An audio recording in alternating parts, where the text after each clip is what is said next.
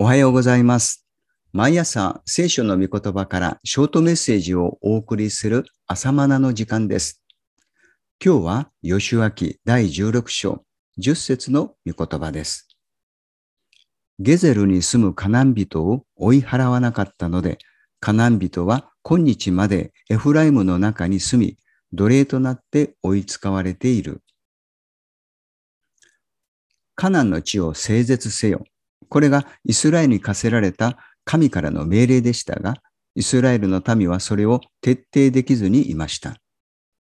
冒頭の聖句でも、カナン人がエフライム部族の地域に残っていると記録しています。先にも申し上げたように、整絶という命令、口語訳では滅ぼし尽くせではありますが、旧約に限られたことで、新約では罪との戦いを表しています。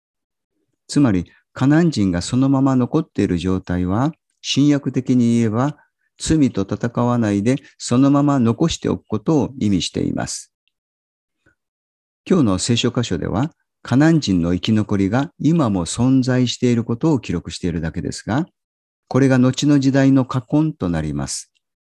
吉明の次の書である四式では、生き残りのカナン人によってイスラエルは大いに苦しめられるのです。カナン人の偶像礼拝に影響を受けて主なる神から離れてしまったり、カナン人に支配される事態にも至ります。だからこそ主なる神はカナン人を整絶するように命じられたのですが、それと同じように罪の結果はやがて刈り取ります。罪は雑草のようです。しっかりと根から抜き取ってしまわないと何度でも出てきます。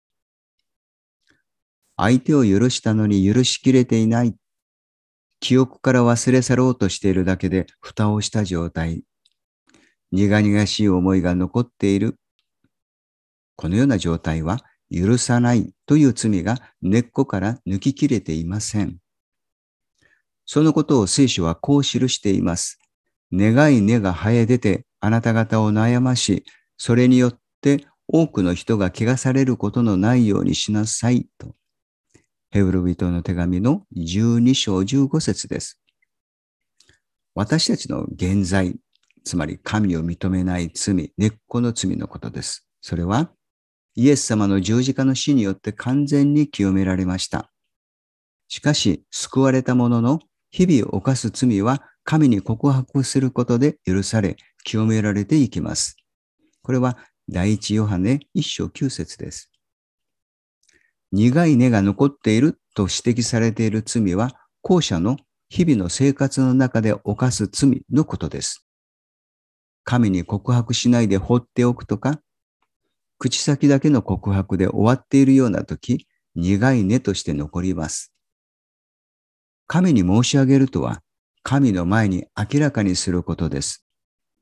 雑草を根っこから引き抜いて天日にさらすことで干からびてしまうように、日ごとの罪も神の見舞いにさらけ出すことによって、神の栄光の光で干からびてしまいます。それが新約における聖絶という意味です。以上です。それではまた明日の朝お会いしましょう。